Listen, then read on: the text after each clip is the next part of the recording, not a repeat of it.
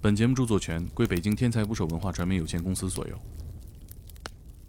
进入这个黄金谷底，武警就把守，这帮就是金娃子们，像那个运输毒品一样，把黄金塞进肛门，啊然后在大腿上划一刀，把金子放在里头，让它慢慢合语，藏肉里。藏肉里。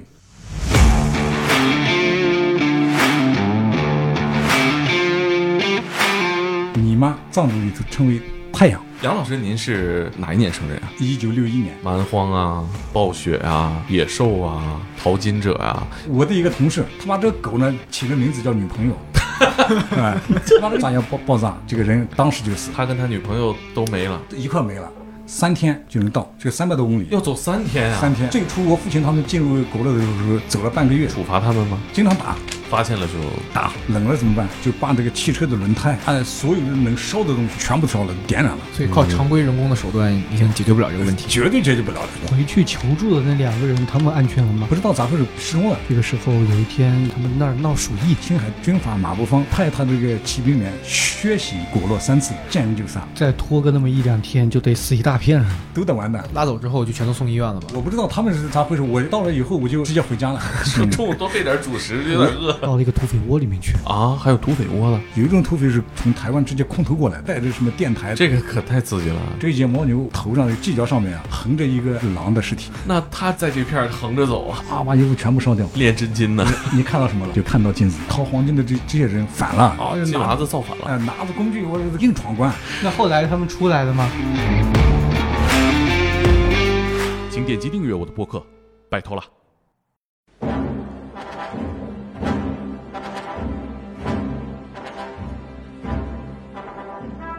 打捞最带劲的职业故事，这里是天才职业，我是猛哥。我是柯林，今天我们的嘉宾呢是天才捕手计划公众号新的系列《生死葬地》的作者，生死葬地，西藏葬。也、叫杨尼玛，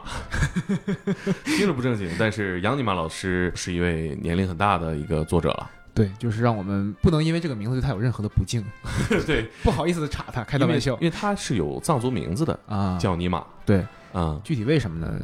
哎，他一会儿等他节目自己里会讲对，啊。生死葬地这个系列啊，生死可能天才捕手的故事在哪儿都能生死 啊，主要核心在于葬地。对，葬地这俩字儿放一块儿，你脑子里马上就会想起密 码。 曾经的一套畅销书，对，叫它地摊儿文学 呢？关键是污蔑了文学。我去，哦，是吗？他那本书就是一个玄幻小说，你可以讲，啊它很夸张，很奇怪。嗯，我大概是小学四五年级时，从他第一本书连载我就开始看，啊，我看到初中第十本完结，嗯，那时候让我对西藏无限幻想。他他那里就说他们那个藏獒会进化，啊会进化到这叫紫麒哦麟这么一个玩 意儿，哎， 这怎么听成穿越火线里的装备？差不多吧，就就那个东西。然后啊他们要去探索什么香巴拉，然后就说这个西藏文化就绵延到了什么那个南美洲的热带雨林啊就大概这种东西吧。哦我印象不深了，但是就是很夸张， 印第安纳琼斯哎有点有点那个味啊儿那个味儿，其实就是和同期的《盗墓笔记》《鬼吹灯》其啊实是懂了，一个类型的故事。那他正经地摊儿文学对，它和藏地其实没没太大关系，只了是解让你记住了一些西藏的特殊情景，但确实没讲什么。那确实和我们今天和杨尼玛老师聊到的真正的藏地的风情是完全不一样的，对，这个故事的能量密度不在一个量级。而且原本让我对藏地建立起来的向往，通过这个故事打消的差不多了。呃 当然指的是他那个时代啊，对，而且藏地也不单单是指西藏嘛。对像杨尼玛老师是西北人，对，他青海是对青海，就包括之前挺有热度的丁真，他哎也不是西藏人，他对是属四于川四人。呃川，对呃，当时那个地方是西康省嘛，啊啊、所以可能会变成了三个省份。啊，对对对，呃，那这一期杨老师给我们分享了三四个故事，嗯，嗯，然后听完他的故事，呃基本那种藏地和生死的感觉都扑面而来了。对，很凌厉的冷风已经感觉吹过来了。那我们一起来听节目吧。好，那个啥，我父亲是支援边疆建设的一个青年，五啊十年五十年代初去的去的青海。我我本人就是属于二代，啊属于，比原二代， 原二代，哎原二代，在六十年代出生在这个青海南部一个叫果洛的地方，叫什么？果洛州，果洛州啊呃，哦全称的名字应该是果洛藏族自治州。啊，哦嗯，嫩地的人，我说的嫩地就是包括华北、华中、华南，甚至东北，啊，你问他们，他们就是中国哪个地方最艰苦？西北，是吧？嗯，如果你问西北的人哪哪最艰苦，青海；嗯你问青海的人哪地方最艰苦，毫无疑问就是果洛玉树。玉树你们可能知道，因啊为十几年以前那场大地震，对嗯呃，全国都有名。但是玉树东边，紧挨着玉树东边的这个果洛州，你们可能都不是太清楚的。那那个地方平均海拔在四千米左右以上。啊，阿尼玛卿雪山呢是藏族传说的，就是四大托天的这个巨人之一。嗯，非常艰苦，一年四季没有夏天的，都平均海拔都是在四千米以上。人会有什么反应吗？生理上？肯定有反应啊。气肺肿，你比如说得感冒了以后，不马上治疗，有可能就会得肺气肿。对，对肺气对肿的结果就有可能导致死亡，对，尤其那个一年代的医疗条件还很一般。啊，非常一般，那时候就非常一般。所以说，就医生的作用就很重要呀。嗯，您当时是父亲去援助那边儿，对然后您是在那边出生的。对，在那边长大，长到呃三十来岁吧，这个哦，怪不得您这口音也是有西北口音，听得出来是听吧？听得出来。 因为您您说是从河南来的，听没有河南口音，都是西北口音。嗯 不是我，我到了河南以后，他们都一听就知道我是西北人。嗯嗯，呃，我我我说这个呃话呢，就是叫叫做青海普通话，啊，青浦 话，青浦话。啊然后也正式跟听众介绍一下，今天的嘉宾是我们“天才捕手”计划的作者杨尼玛杨老 师。呃，关于这个名字，我我我多解释几句吧。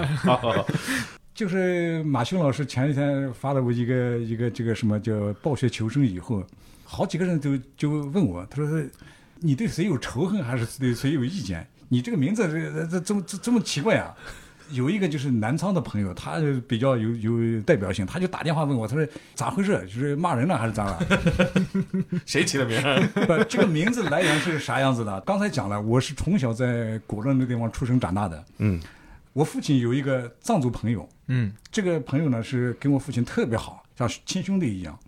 他就是我们斑马县某一个部落的头人，啊他从小就特别喜欢我，他特别喜欢，他就从小就把我当儿子一样看，嗯，他就给我起了一个藏文名字，原名叫贾央你妈，啊，知道什么意思吗？不知道。这个呃到了天才捕手以后，马老师这边为了这个方便，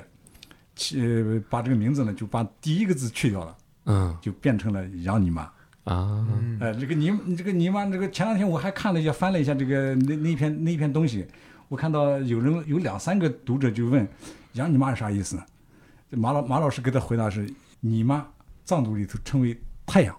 呃，一嗯般呃用于人民，啊，所以他这他个说的对不对？是不是胡诌的？呃说的很对，很正确，就是说他对藏族文化还是比较比较了解的。嗯，是我们也知道尼玛是一个呃挺常见的藏族名字哈。对，以前央视采访的时候也采访过藏民尼玛 嘛，嗯，就坏笑这个名字的这个始作俑者马修今天也来了。当时是应该是我们要起笔名的时候，我就问杨老师说有没有什么特殊的自己想说的东西可以用在这里面的梗，或者说是有网名啊、外号啊之类的。然后他当时跟我说都没有，然后我就随口问了一句，我说您在青海长大，然后。呃，有没有藏族名字？嗯然后他就跟我说了，他有一个藏族名字。我一听，嗯哎、这藏族名字还挺好的，嗯，咱们就这么用呗。挺好，好记。他这个名字确实，呃我我看到有一个有一个读者留言，他是这样说的，他说他呃养你妈，看看这名字都有很有情绪，爱了爱了，我觉得这个这个这个理解就是这个对了。呃，杨老师，您是哪一年生人啊？一九六一年，哦，比我父亲还大几岁，呃，你应该叫我叔叔了。是这个叫大爷都没问 题。杨老师是我们节目年龄第二高的嘉宾了啊，是我吗啊、是是是，您是觉觉得差不多是第一是吧？ 我我感觉我是老大了。我我有我嘉宾有一期是我的老师，他七十岁了，哦，嗯，又长几岁。那我觉得以杨老师这个年龄段，就是叫这样一个笔名和大家去用文字在天才捕手计划沟通，其实是一个让我觉得非常可爱的一个行为。嗯，很诙谐。对，呃，杨老师也会看评论啊，对，杨老师其实是一个大家没有看见啊，他其实是一个非常可爱的一个人，然对后看起来也不像是六十来岁的这么一个对人，，确实不，就是对对对，很眼神年里轻。透着年轻对啊对，，然后他对这个文字也是非常热爱。他嗯，呃，杨老师可以说一下，他其实最早刚才说了是在农行啊然后工作，然后后来他是因为自己的兴趣爱好，他就调到一个文学期刊去了。啊哦，还能这样调，但哎是这样子的，那我们农业银行呃，你们可能这个比较年轻，呃，不是太熟悉那个那个时代。呃农业银行它是一个上下直属的关系，嗯对，相对来说就是全国各个各个地方农业银行的系统调动的话，相对简单一点，不像别的单位调的比较复杂。呃，我小的时候，我父亲特别愿意让我到新华书店，因为他可能很忙，他就把一下子就把我扔到新华书店，一下午都不管我，我就在新华书店，我就是，我就经常就是在那翻翻一些画书呀、图书呀。你比如说，我小时候看的第一部画书就是《钢铁是怎样炼成的》。嗯，很多年以后，我对这个保尔柯察金啊，对东尼亚呀，那那那那真是这有感情，崇拜崇拜崇拜 至极。跟我爸差不多，哎，是这样子的，果那那个地方呀，非常艰苦，艰苦意味着什么？就是寂寞。 嗯我参加工作以后，就是我八零年参加工作以后，在农业银行就分配到了一个下面的一个营业所，营业所特别寂寞。呃，我以前也给马修讲过，就是那个营业所，因为它是二级单位，它呃，你想果洛几十万平方公里，它呃人又很少，一个公社呢大概就是人员呢，也就是少的五六个，多的十来个，这就不得了了。包括政府这个什么书记、呃乡长之类的啊，然后各个单位，你比如说银行呀、营业所呀、这个民贸公司呀、粮站呀，这些人加起来也就是十来个人，所以这时候你很无聊，无聊是干什么呢？大家都喝酒、抽烟、敲女孩的门， 哎就就干这些事儿。我呢 问女，孩子干嘛呢？那个呃女孩子去的，所以一去就很多故事，就是这这就有很多爱情故事、感情故事发生。哦，你比如说我，我讲一个最寂寞的一个事儿，我的一个同事非常寂寞无聊，他从小养一条狗，他把这个狗呢，呃，起了名字叫女朋友， 哎，把这个女朋友这个天天呃养养大了以后，有一天呢，呃，觉得觉得很很很无聊。我们那边喜欢炸鱼，啊，他就是经常带一些这个炸药装到酒瓶子里，然后这个雷管放进去扔到河里炸鱼嗯呃，炸鱼，然后把老老老鱼吃完。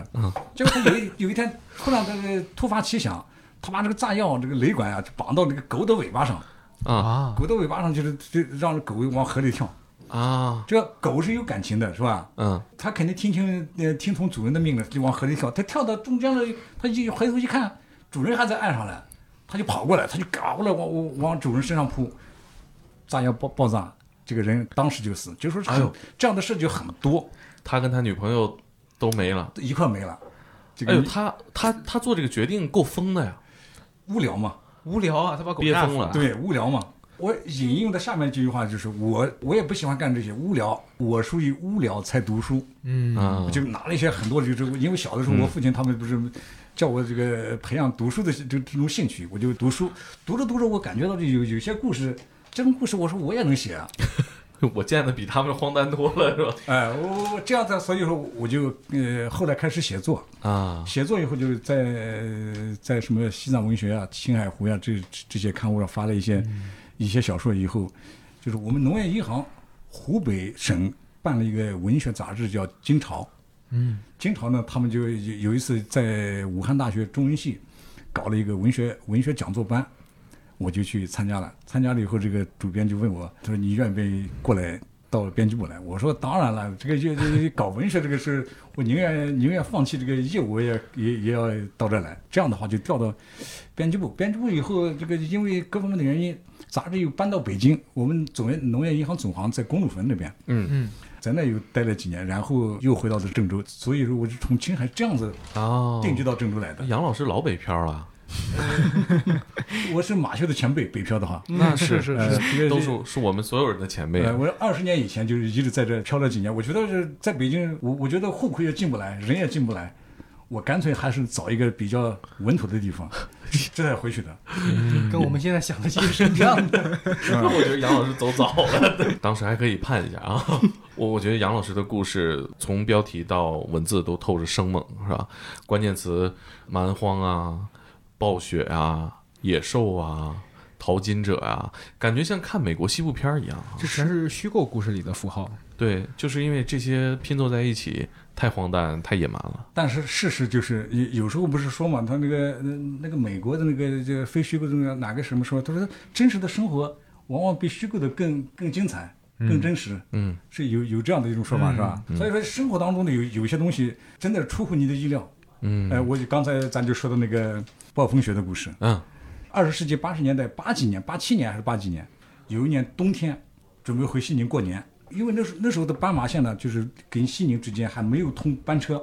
但是那一年好像是第一年有班车，我们大概就十来个人坐上班车就回西宁，大概是个什么样的车呀？呃，十五个人左右的那种小小巴车小巴车。嗯，前面我提到那个阿尼玛钦雪山，那是进国洛或者出国洛的必经之路啊，那是海拔大概在五千米，山峰高是在六千多米。你要是出入西宁，你必须要路路呃走这条路才能出去，不像今天啊有有飞机有高速了。那时候的唯一的路就是要要翻越这个呃阿尼玛钦大雪山。它这个到山顶的时候，它就它就有个山沟里头修了一条路，这条路呢就是两边都是悬崖，中间是一条路。而呃古洛这个这个这个地方呢，就是一年四季山顶上都是大风，那个风大概就是至少在我觉得是在五六级七八级这这样大，它经常会把一阵大风刮来以后，你这个路面不是旁边都是悬崖绝壁嘛，嗯，有很多积雪，它把一阵风下去就会把那雪全部吹下来以后，就会挡在这个路中间，造成封山。结果那天不幸我们就走到那以后，突然封山了。封山不仅是我们一辆车，大概有好几辆车，有卡车，我们从巴马的，有大日的，有州上果洛州大武去的，都走到那儿，都堵到那儿了。一般这种情况怎么解决呢？除了自己解决，就是自己动员人，就是拔拔雪。但是这次风雪太大，呃，没没办法解决。那是个什么样的路口啊？在山顶上嘛，在山顶上就是两面是悬崖嘛，啊，就翻过哦翻过这个山以后，就应该开开始下下山了。嗯，有点像那个环山公路现在那种那就是环山公路，啊，就是那个很很糟糕的那种那那那那明白种那五五十年那个路况也非常差，也没个栏杆儿，就是啥很危险都没有，啥都没有，那个 就也是那个路都是沙石的，啊。嗯，这种沙石路这个经常会造成翻车。我们这嗯个、我们这个这个还还算还算是好，结果几天以后车上有十来个人，其中我我前面坐着一个三十来岁的一个妇女，带着一个大概五六岁的一个一个小女孩儿，然后旁边还有几个、呃两个藏族，两个藏族穿着皮袄就不停的在念六字真言，六字真言你们懂吗？不懂。阿尼玛尼玛一红，就是这个啊呃这叫六字真言，就是六字藏真言啊嗯哎、藏族人就喜欢念这个。我觉得他们念好像是在保平安似的，这个啊，坐在我旁边。当时有什么解决方案吗？听我跟你讲，这样子一封山以后呢，就是因为我们出发以前，这个人们都不会带太多的干粮，因为按照日常的这个计划，三天就能到，这个三百多公里，嗯，要走三天啊，三天，三百多公里走三天啊你，现在感到不可思议是吧？ 三百多公里半天就到了。那你说的是现在，三十年前、四十年前，最初我父亲他们进入国乐的时候，走了半个月，那是没车，那是全部靠两个腿或者是骑马。嗯所以那那我们这个八十年代的时候，仍然还是要要走三天的时间。三天时间一般来说，他们都会带几个饼子或者是馒头之类的，或者是水果糖之类的。但那时候没没水果，国内地方艰苦的人，小孩子一年四季吃不到水果的，水果糖、罐头、一点点心之类的。待了三天以后，这些东西吃完了怎么办？大家都很担心啊。当时去的还有一个我们乡的一个书记，还有一个武警战士，这些人就站出来了。这时候关键时候还是党的领导啊呃能能站出来。他说、呃、这样子，咱在这等也也也不是一回事。他们两个就准备就是徒步下山，这个山下有多少公里呢？有大概有几十公里吧。那个山上很高的呀，海拔就是这个下面就是一个公社，他们想去公社打长途电话给国乐州上那个报告这个事情，当时不能开车回去吗？已经封死了，你前后都封死了。哦，呃，大学把这个路所有的路全部封死了，然后两个人就徒步下山。下山以后，呃临临走以前，这个是大家都把那个谁，呃所有的人的这个口粮都集中起来了，有几个水果糖，有一有一个馒头，有一个饼子什么的，就是做了个平均分配，给他俩不是太多，但是总的食物也不是太多，就下山了。下山以后，这个因为那时候没有电话呀、我们不像现在我们有电话什么的，随时可以联系啊。也不知道什么什么情况，我们只留在山上的这些人呢，就冷，冷了怎么办？就在车下面来回跑跺脚取暖，一去南方你本来就饿，呃，就更冷更饿。那个小女孩就是在我记得就是好像在第五天还是第六天，又冷又饿就去世了，死了。啊死了以后就是那他母亲的就嗯好像悲伤都没有了，在那这样的环境之下悲伤都没有，就就是后来再冷的时候是什么呢？就把这个汽车的轮胎，把所有的能烧的东西全部烧了，点燃了，都烧了。到第七天的时候得救了。怎么得救呢？就是这下山的人可能是，据说后来啊，就是给州委书记打电话，州委书记又给省大、省上省委打电话，省委又联系兰州空军呃某一个航空兵派了直升飞机，啊，直升飞机过来了，大家才得救，所以嗯靠常规人工的手段已经解决不了这个问题。绝对解决不了了。说到这，我还有一个呃一个细节，也是二十世纪七十年代末八十年代初，我母亲春节前接到老家的电报，说是她父亲，也就是我我姥爷病危，让她回去看老人。结果他那走那时候还没有班车，我有个表叔是在青海省第三汽运输公司某一个队当支部书记，就给他打电报说能不能派辆车过来接一下。结果就有有辆卡车来接他，别人都坐不上的。我妈还是很牛的，能能能能有一个专车来接，就是大卡车上来接他。结果也是走到这个马琴阿尼马琴雪山上，大雪封山，跟这情况是一样的。大风一吹，两边的雪全部堵到路上，堵到路上以后，你车根本过不了。然后他幸运一点的啥，他车能拐回来，调到山下的一个运输站。运输站你们知道吗？也不是太清楚啊。嗯，听就是听整说个过，整个这个呃这一条公路，就是西宁至果洛的公路叫宁果路。嗯，宁国路大概一二百公里，或者是近一点，或者是远一点，距离不等，他会修一个一排房子，青海省汽车运输公司做的。这个房子呢，就一间一间的，就是给司机准备食宿的地方，嗯哎、叫运运输站。嗯，这运输站是个那个年代的，这这给生活后勤做了保障。其实就跟现在的服务区比较类似。对对对，就是服务区，嗯应该是就是最早的服务区的这个、那个那个那个形状。他能拐回来，结果我母亲就在那个运输站住了整整一个月，啊，他就也走不了，也回来也回来不了。幸好一点是那个运输站还有吃的嘛，有食物嘛，不会被饿死，也不会被冻死。结果这个消息不知道怎么传到我我老家来了，老老家都都到处传说说我母亲被坏人大卸八块了。哎呀，就是那那时候的交通非常非常嗯糟糕，非常困难。这七天，那后来那几天就没吃东西吗？那那那这哪有东西吃呀？就是就是忍着。现在想着饿的这眼睛都是花的，都是冒冒着金星。形形容一下，用文学语言来形容一下，就好像你睁开眼就能看到天空中有人在那跳舞似的，在那向你招手似的，嗯就是这种感觉。那真是九死一生。那可是像您还说他多少带了一些干粮，可是水是完 全没有。水没有啊，有那血嘛，血就是水啊，那就是对化啊化学水啊。这就烧的那个喝的管够，哎，喝的绝对你也喝不了多少。那在想什么呢？还能记住吗？呃人在危险的时候是是什么都是都想不起来的，但我是想不起来啥的。您那几天都是很漫长的呀是，啊大家就是前后组织，前面的车，后面的车，啊，然后主要就是讨论怎么样，就是能能能下面的人就能获救，怎么样的方式获救。嗯，那大家当时就没有想过，就是一起全部走下山去。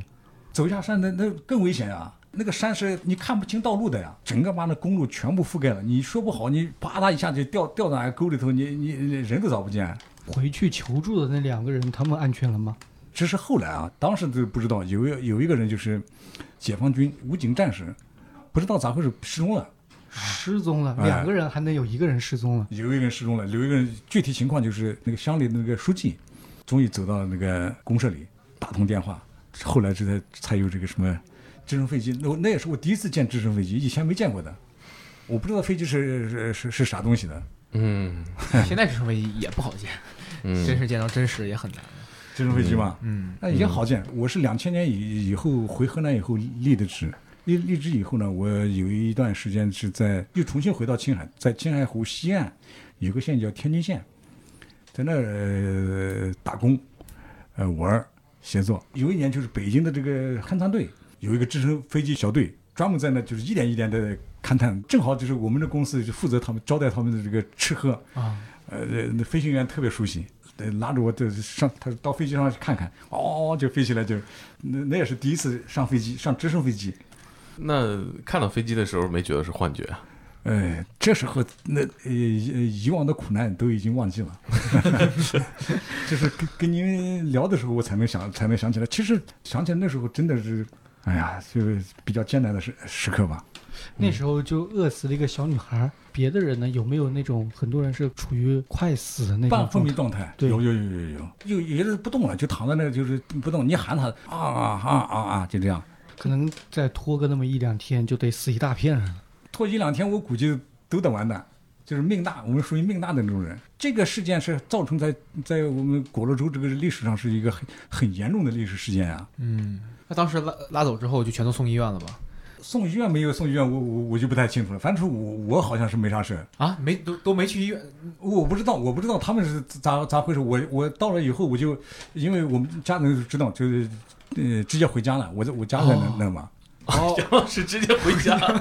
是回西宁还是回果西洛宁？西宁西哦宁，哎、那时候在都都啊往西宁走。哦，真是没想到都能养。说中午多备点主食，有点饿我毕竟是年轻啊，年轻就是好啊。那时候年多大轻年二十来岁吧。啊嗯，不到三十岁。所以在果洛那个地方，就是呃，用现在的话说，他们对这果洛的这这些汉族也好，还是藏族也好，他们对生死都好像很看得很淡。早上咱们俩在聊天呢，中午就传来消息他没了，砸没了，翻车了，经常性的翻车。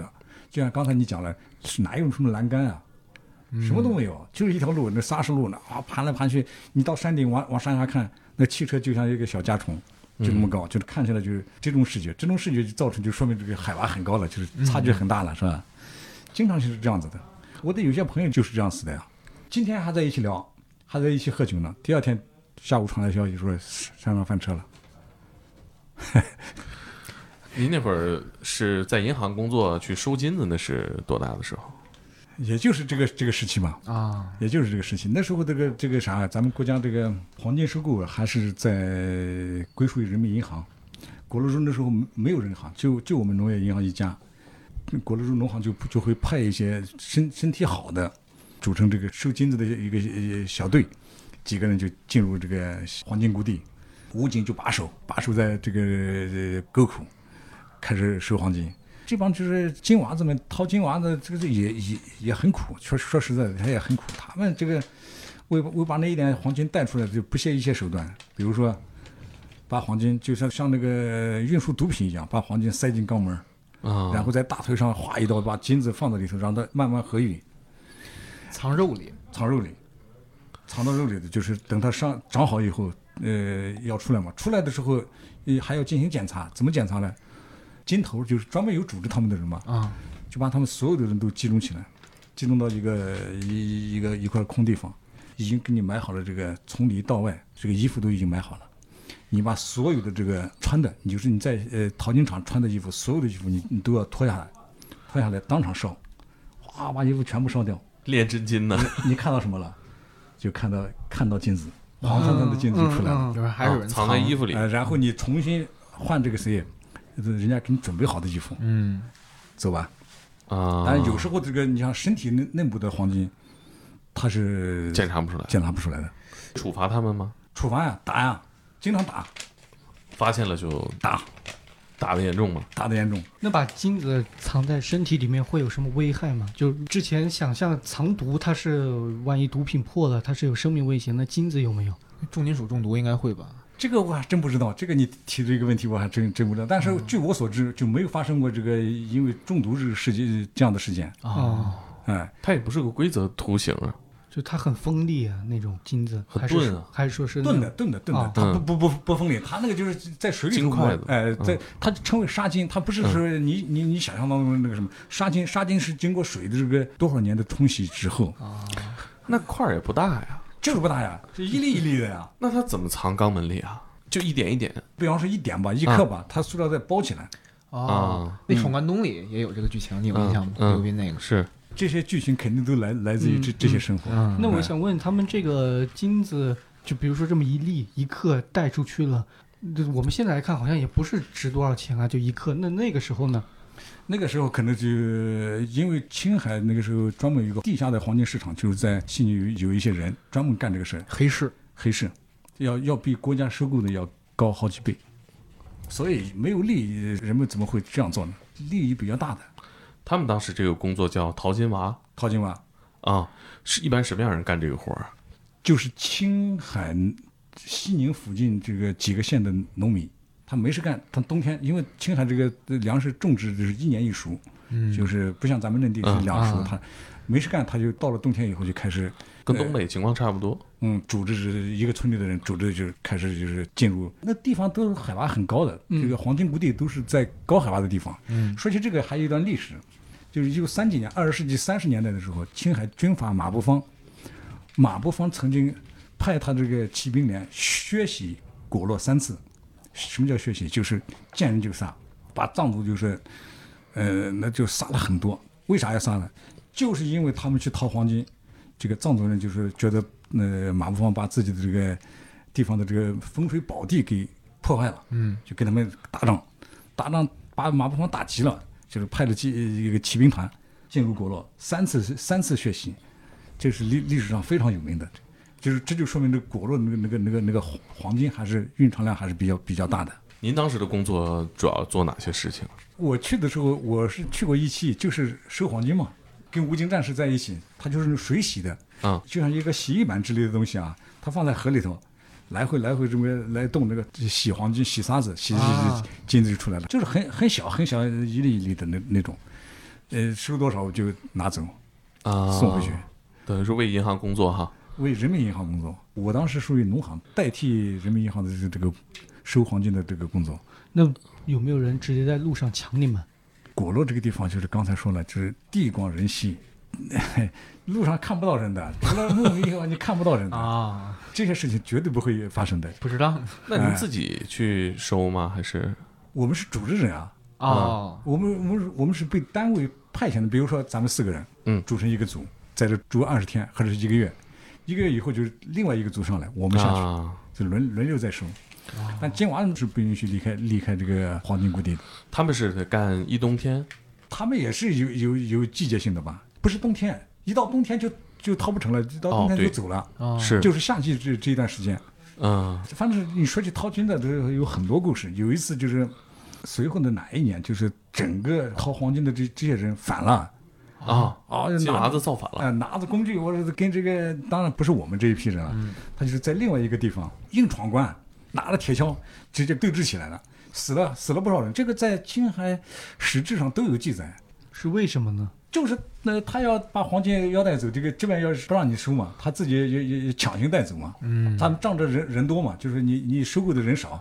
武警也也少，他们呃成百上千的一下商量好了。所以说，这个呃当时那个金娃们闯关的时候，就是双方都都死有人，嗯，武警当时有多少？武警不多，武警就是几个，就是，但是你你隔不住人多呀，你成千上万、呃几百几百人的过来，你你敢开枪吗？哎呦，那这个可太刺激了！ 真真的是这样子的呀。这个要能找到当时幸存的武警，这那后来他们出来了吗？还是这事儿结局呢？出了出了都跑了啊哦都跑了啊，啊，成功了。成功了， 成功了。成功成功就是冲呃冲出关卡了吗？他们最后这个事儿怎么定性的呢？算悬案，这多少年了，这一一问到这，我还真一下子想不起来是咋回事了。这个可太刺激了啊！这对，那就是相当于他们身上看见多少金子都可以拿走的那对一你次。你挖多少就带走多少。全全都带带了多少？对，这个事情反正闹得挺大的，这个影响挺大的。这个这是恶性事件了，啊这个对还有什么那段时间您印象深刻的事儿吗？深刻的事挺多的，深刻的事。 嗯， 你比如说最近这个，我跟马老师正在说的一一篇稿子，这个女医生的故事。嗯，，对他这个背景也是在五十年代的时候，然后第一批去援助呃青海建设，然后有一个北京的女大学生，她是学医的，然后就说她响应国家号召也去青海援助，到那儿之后，然后就调到了斑马线做医生。这个时候有一天有一个，呃，他们他们那儿闹鼠疫。呃闹非常严重，然后有一天就有一个年轻人来找他说，让他去帮自己哥哥看一看，他哥哥可能得鼠疫了。这医生禁不住求，就去了，结果就到了一个土匪窝里面去。啊，还有土匪窝呢对，五十年代的时候，还有一些残留的土匪势力在那。啊！这个土匪啥时候没有？一直到了二十世纪七十年代中期，好像才被彻底肃清。就是七几年的之前，你会经常听到草原上传来这样的消息，说是哪哪个地方土匪又怎么了，又打死人了，怎么？经常也是这样子的。这些土匪是哪些呢？这些土匪就是青海军阀马步芳在四九年逃到台湾去以后，嗯他手下的那帮人。嗯他说他那帮人，因为在青海、西宁这一带呢，他没法混，人民武装也那那也厉害，也管得很严。那会儿还西康省呢哈，对这个，然后他们这个这帮人就呃流窜到这个青海南部，就是我说的果洛。啊，果洛这一带呢是人迹罕至，汉制，对、嗯他就是没有什么人，他所以他好好呃好生活下来。他他生活的方法就是他有两种土匪，有一种土匪是呃从台湾直接空投过来的，哦，空投过来，哎、空投带着什么电台，带着什么枪啊，带着什么这个这啊很多东西，这个就有对点特种兵的那种感觉。对，当时不是等于说还没打完嘛，台湾那边还在还以准这备边为反攻最后，对对对，以这边为最后的根据地还在打嘛，台湾他们好像是经常把青海这一带，就是草原上这一带啊，当做空投最好的选择的地方。因为矿是吗？对呀、没人啊，不容易被发现，呃，也不容易被发现，这是一一种土匪。另外一种土匪就是就刚才说的马步芳这这帮人残匪，啊，这帮人就是、呃、他们到了草原以后，就是主要以抢劫牧人的牛羊肉。这也太缺德了，这个他们为了生存呀、我们不能以现在的眼光看待看待的历历史事件。那个特殊的环境当中，他们有有有他们的生存法则。嗯嗯您当时是怎么了解的这段儿他们的这些经历？哎呀，这个说起这个女医生吧，就是刚才马修老师也说了，她这个这个女医生就是从北京到了青海，从青海又到了这个牧区，从牧区有一天又到了这个牧野点上给牧人这个看病。看病就是，然后就是被小土匪央求着这个去这个给这个他哥，他也是说是牧人看病，实际上就是我说的马步芳的这这帮残匪，啊就这一帮残匪骗了，骗了以后就是让他留在，不让他走，不让他走两个目的，就是土匪头子呢，就有有一个土匪头子就是曾经是马步芳的驻陕西咸阳的一个团的副团长。兰州战役以后，就是彭德怀跟习仲勋他们不是兰州解放以后，他们就退回西宁这个老据点，然后西宁王震又又解放了青海西宁，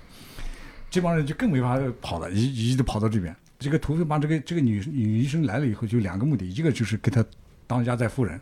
另外就是因为土匪他也也有身体不健康的时候呀，啊他就想让这个女医生给他做随队的医生。啊，嗯这女医生被掠逐这三年当中呀，就是一呃想想跑了，想逃跑了，多少次都没成功。那然后土匪就打他，到最后面两年多以后，这个女医生竟然怀孕了啊，怎么办？然后就这个土匪头子就把她送到他手下的一个一个亲信，这个亲信呢就是四川省穰塘县，呃，有一个叫张腊春，在那生的孩子。生了孩子以后，他又重新又回到这个草原上来，结果正好有一天就遇到果洛独立骑兵团的这个三三连，啊，三连正在剿匪，就顺势就把他们给剿了，这才他才逃出这个土匪的魔掌。啊这是哪年的事儿啊？这是一九五四、五五、五六、五七年这几年的时间的事吧。这个女医生一辈子，嗯咋咋说呢？她这个这个啊，这个命运就发生了让你让你难以想象的这个这个这个变化。这就说明呃什么什么问题了？古洛那个地方确实太艰苦，发生的事情太令人匪夷所思。咱们刚才前面不是说了吗？你你你你有些细节是你你你你构思写小说你你都想想不出来的细节，就就是这样子的。那地方有什么野生动物呢？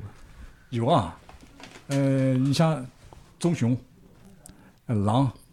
这些都是常见的。常见的，嗯，会和人打交道吗？会。我有一个同事，其实我我也是这样子的。我我的我的师傅就告诉我，从县上到牧野点去的时候，他就会告诉你，告诉你什么？他说你下庄的时候，你最好穿红色的衬衣或者是花色的衬衣。我说为什么？他说的按照这个呃草原上的生活经验，如果一旦遇到棕熊，你把这个红衬衣甩一甩，你往山下跑，不能往山上跑。狗熊就这个棕熊就不会追你。青海人叫叫哈熊，哈 熊哈熊呃，哈熊指的那个哈字就是指的就是你视力不好，眼睛瞎了。他说你哈了吗？就这熊样。瞎子哎哎，对对对对，就是啊，这样子的。这个是因为你往山下跑的话，他这个往山下跑他会打滚儿，你往山下跑他不会追你，你往山上跑他就会追你。还有一个读者留言问说，为什么要要要穿红衬衣？嗯，是不是啊嗯是是，根就据是牛的经验，这不是会激怒他吗？可能大家也不知道究竟它的原因是什么，只知道这么一个现象。嗯， 对，嗯而且，呃，我看那篇文章的读者留言里面，还有人说，直到今天依然会发生那个熊袭击人的事件。嗯嗯，哈熊，现在还是有啊，现在就是因为动物保护好越来越好了，环境越来越好了，那个那个草原上的狼啊、熊啊，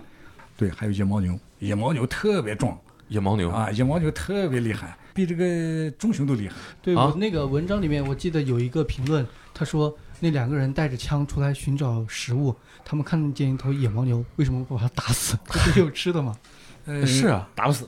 你一个是牦牛，你不容易被打死的。那个那个家伙太厉害，他就发起疯来，就是我曾经看过这么一个细节哦。有一年我还是在天津的时候，嗯，我跟有一个领导，他特别喜欢摄影，他就把我带到那个非常高的一个很非常僻静的一个一个一个山处，就看见两个牦牛打架呀，啊，两个野牦牛在打架呀，惊心动魄，呱就是两两个撞，那呱呱撞，非常非常厉害。我小的时候，大概我小的时候大概就是我刚参加工作，八十年代上个世纪八十年代中期，那时候我我属于文学青年，突发奇想，我就请了半半个月假，背着包就到草原深处去走。当走到达日县有有一个这个，据说是哥萨尔，你知道吗？哥萨尔就是中国三大死尸，格萨尔王，啊啊，格萨尔王啊，嗯，格萨尔王的遗迹，遗迹那地方有一个巨大的那个一个废墟，在那个废墟那那废墟那个那个地方呢，呃，我碰到了一头野牦牛。这个野牦牛，但是有个特点就是它头上的犄角，犄角上面啊横着一个像狗，实际上那是狼的尸体。哦，因为它自己取不下来，不像人有手可以取下来。那么你你想一想，这个狼的尸体怎么会跑到这个野野野野牦牛那个犄角上呢？顶死了，激烈的搏斗，那就是你死我活，这绝对是那你你想象不，我们我是没看到，但我我我看到了这个现象，你可以想象的，当时这个狼跟牛的搏斗是那，对他取不下来，他取不下来，他就顶着。顶着，然后这尸体慢慢慢慢分化，然后这成了一个干尸在上在上面。哎呦，那他在这片儿横着走啊那那就是横着走的。太毛是所以说野牦牛很很厉害，你不敢惹。啊你开枪打你，那你打不死，就枪声引来以后，他把你嗯，首先把你顶死，你就是除非你一枪把它打死，你你很难把他打死。对你打不死它，它就得把你弄死，对，你就得挂在那儿。 有一次哪一年，我看这个中央四频道，它有一个《走遍中国嗯，》， 《走遍中国》，它就是讲这个看到这个野牦牛，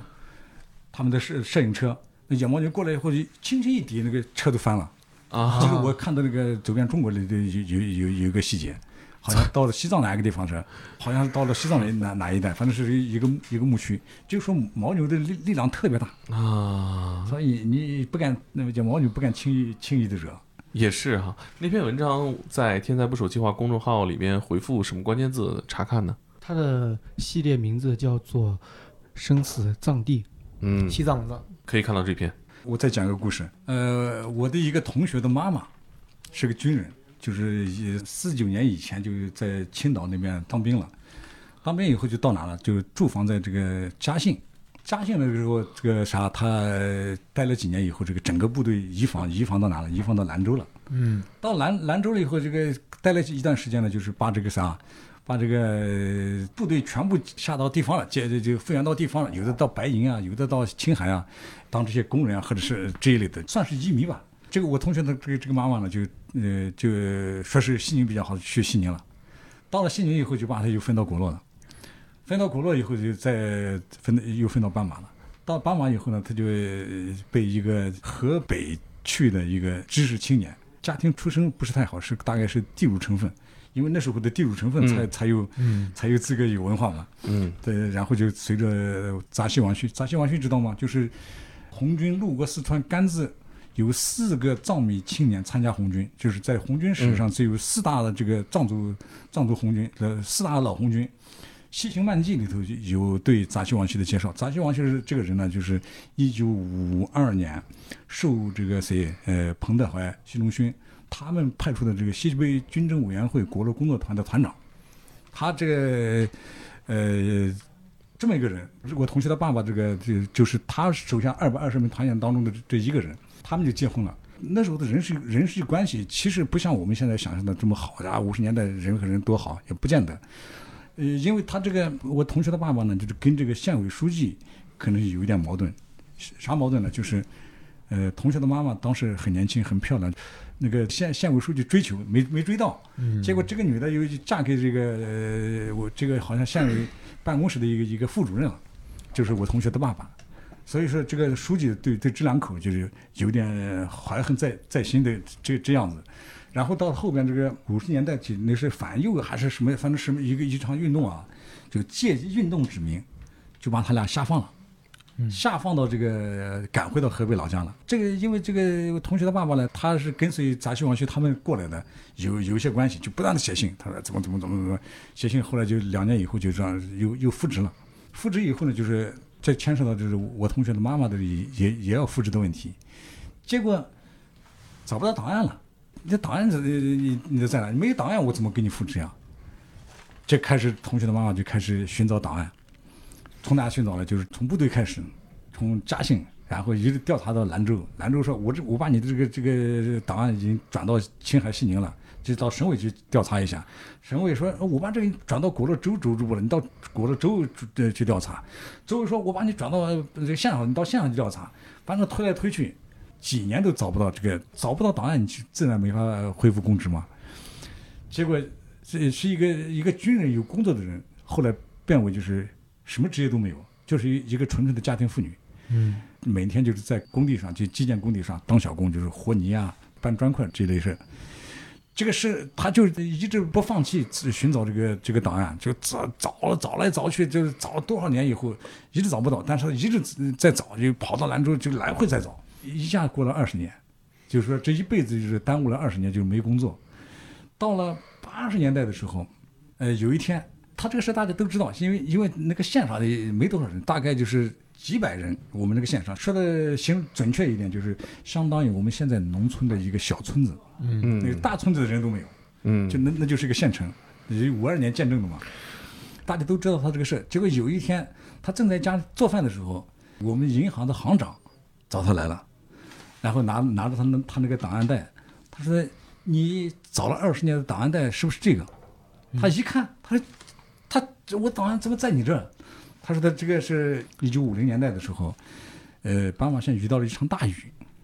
州组织部把这所有的档案呢，就是他那个都是土房子嘛，害怕土房子水泡了以后塌，就把所有的档案就放到这个农业银行会计凭证档案室暂放在那里。农业银行为啥要有有有有会计呃凭证呢？这个档案室呢？它就是它银行有自己的规定，它就说所有的这个传票呀、它有长期的，比如十五年，比如说无无期的，就是永远保存的，比如说有短期的三年五年，它是不一样的。就是银行这都是重一些重要凭证嘛。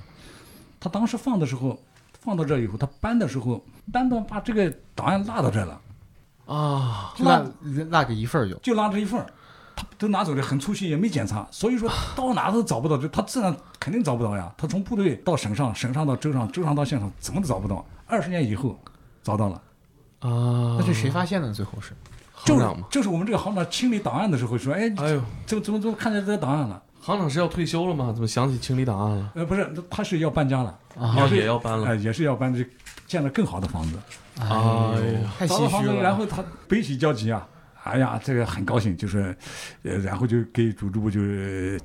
就申请嘛，说是我的档案找到了，那好吧，那你找到了，那就恢复公职吧，就是是一层一层的报给州上报，然后就同意批复同意吧，就参加呃重新恢复公职吧。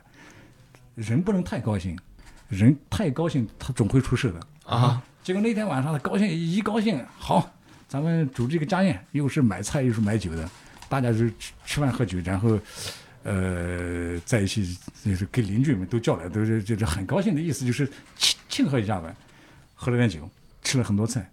第二天就准备上班了，呃，准备去报道上班了。结果到了十点以后还没起床，他男人就说：“你咋回事？你今天去上班了？平时你老是想着上班，今天上班你咋不起床了？”这一推他，不带动了。为啥？一看，大约是就是现在开始是脑梗吧，啊乐极生悲。啊！这个这个事，你说你你说可笑不可哎笑呀？，这太唏嘘了。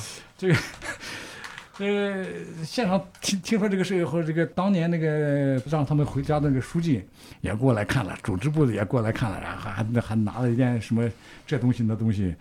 看看也没用啊，但是书记好像是有一些同情心了，就是，呃，嗯就说你还是按这个啥吧，呃，按病退给你退吧，啊，这样就是待了几年，然后就回到西宁。像这这种人啊，就是过去的这到国内去的很大一批人悲喜交集，你搞不清楚他们的经历，在这个地方，人的命运真的是说不准啊。说不准。然后呃我还说一个我我的一个前辈，我的一个前辈是山东人，最早是在县县政府工作，那时候银行还还不像现在没分家，就是属于地方领导。他的这个啥，他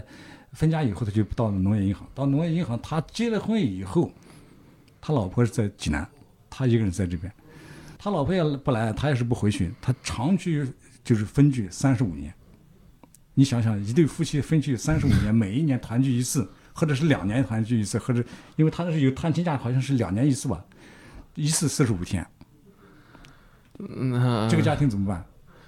这还有还有俩孩子，三十五年以后呢，就是终于退休了，回到济南，回到济南以后，他这个夫妻感情是没感情了，子女对他也是没感情了，啊，他死的时候都郁郁而终，就是这种事情就太多了，各式各样的事情太多了，在那个年代里，这种事情频发。非常非常频繁。嗯，我说的，你看我说的这些都是马修老师问我的。我说很多以不同的目的去了，但是也也以不同的这个结局回来了，嗯死的死，亡的亡。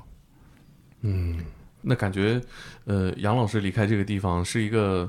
算是一个好事儿啊，就是离开的方式还是一个比较让人觉得圆满的方式。呃，我离开我离开的方式也是投机钻营，这一段可以掐掉，我可以跟你聊一聊。嗯， 行，我一定要掐掉啊！啊， 一定一定一定， Summon, I'm a demon, I'm a you assuming I'm a human. What I gotta do to get it through to you? I'm superhuman, innovative, and I made a rubber so that anything you say is taking shaking off of me and it'll go to you. and get it- For the day that they can say I fell off, they'll be celebrating. Cause I know the way to get it motivated. I make elevating music. You make elevator music. 我我我一开始以为是不让说是什么不堪的事情，但但是我觉得还杨老师挺有办法。 Shock rap with the 哦，那岂不是日常生活当中，像您刚才提到，呃，经常去收金子赶路的话，是不是也会碰到这些野生动物啊？呃，可以看得到，现在现在的情况比以前更好，现在哦环境、这环境更好了，保护看到的更多。但是现在基本上不会发生这个，不像呃就是我们生活那个年代不会发生那那种面对面的这这种冲突。嗯，就现在的交通工具也也好了，你像最初第一代进入国内的人就是，呃，骑马走路，像我们那代就是坐班车，三百公里要走三天。嗯，或者是有时候更更长时间。现在这个是有了高速公路，你开车几个小时就到了嘛，还有飞机，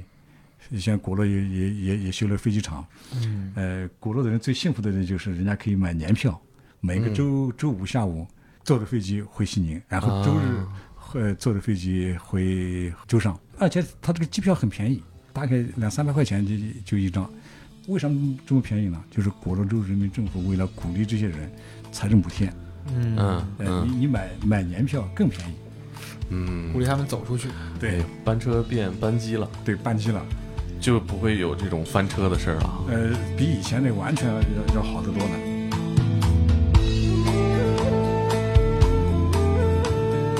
以上就是本期的天才职业，是杨尼玛老师的生死葬地，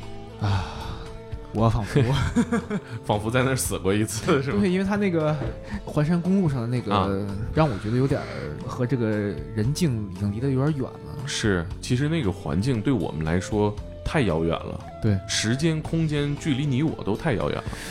你甚至没法从这个故事里和某一个角色、某一个人物共情。就是我觉得那个时候他们是处于一个没有任何选择的年代，嗯，他们处于一个没有任何选择的空间。呃对，你看这个有人疯了炸狗，嗯呃，有人像杨尼玛老师一样，他挺好的，热爱阅读和写作。嗯反观现在啊，我们其实现在经历的是一个选择过剩的年代，嗯，过载了。过载了。我们在任何事情上，可能呢小事情吧嗯，都有 n 多个选择。嗯至少比如说，如果让我们带入杨尼玛老师的话，我们现在就从内容上就有很多很多很多很多的选择。对，不可能只有一本《钢铁是怎样炼成的》。对，包括其实那个时候有关知青的一些文学和影视里面也能看到，抓到一本书就玩命的看，对我之前听那个北大的戴景华老师说，他小时候那个《第三帝国》那一套书，这是反复看了二十遍，快都背烂会了。 背了。嗯，说到这儿呢，也跟大家预告一下，《生死葬地》呢，明天，也就是周六将会更新新一篇的故事。四月十七号，对，就是我们节目里面提到了，但是没有完全展开讲的，土匪劫走了一个女大学生的一个故事，这一段传奇经历吧。对，在那个文章里会有更多的细节。嗯，而且我们刚刚看到的时候正在画图啊，嗯，还是挺精美的。对吧？土匪这个故事就， 我现在已经更遥远，离我们更遥远。 对，那匪这个东西就你只是打 CS 的时候才能听见匪。 呃，我说到这儿，我其实最后想聊聊呃杨老师给我们的感觉啊，嗯就是杨老师是一个呃年龄比我父亲大几岁，但是精气神儿很足，感觉很强壮、很有力量感的一个人。对你眼睛炯炯有神，对，然后可能呃离开藏地很久了，脸上依然带着那种高原的带来的风蚀的皮肤的质感。对，不知道和他会不会和他长期在那个地方生活有关系？感觉他嗯回到这边可能会生活的更从容一些，嗯身体很好。我们也是多 看书，多吃牛羊肉，多吃牛羊肉。这，呃，杨尼玛老师在谈到生死的时候，其实你能感觉到他对生死的呃一种平淡，对于死亡的一种平淡。对，像他在节目里说，可能今天还聊天的朋友，明天就不在了。嗯，这种事情是你没法通过故事去理解的，嗯这是一个很真实的、很难理解的情感。是我我就感觉到他们那一辈人啊，包括我们的父母，在谈论生死的时候，比我们看的要轻很多。就嗯他们会谈到谁谁谁死了，嗯谁谁谁走了，没了，嗯。嗯，会有一种让我觉得举重若轻的感觉。哦，你这么一说，我突然想起我之前看那个马未都，他拿出来自己一张年轻时的照片儿，因为那个那个年代嘛，他是一个会死人的年代，他就说：“你看这张照片里这个人，你说他明天去杀个人，我是相信的。”马未都自己说的，但是嗯现在他那个和蔼的脸 已经没有没有那种神情，这是那个嗯特殊年代造就的。是啊，如果大家喜欢的话，我们会邀请杨尼玛老师再来录我们的天才职业的节目。虽然杨尼玛老师的职业距现在有一点久远了啊，但是我相信，不管是在当时中国的西部淘金的故事，他作为银行的职员，嗯，还是他此后从事的工作，还有很多我们值得听的故事。对，今天杨一马老师只是讲了一点点小的切片吧。嗯他的那个也是时间比较紧啊，我看他那张大纲上，密密麻麻写了， 写太多了确实爱写，杨老师确实爱写。啊，结果就讲了一块儿，很然可惜，后很可惜。对，大家持续关注吧。嗯然后别忘了明天去天才捕手计划公众号看《生死葬地》的新的故事。哎，那我们就聊到这儿。 lay,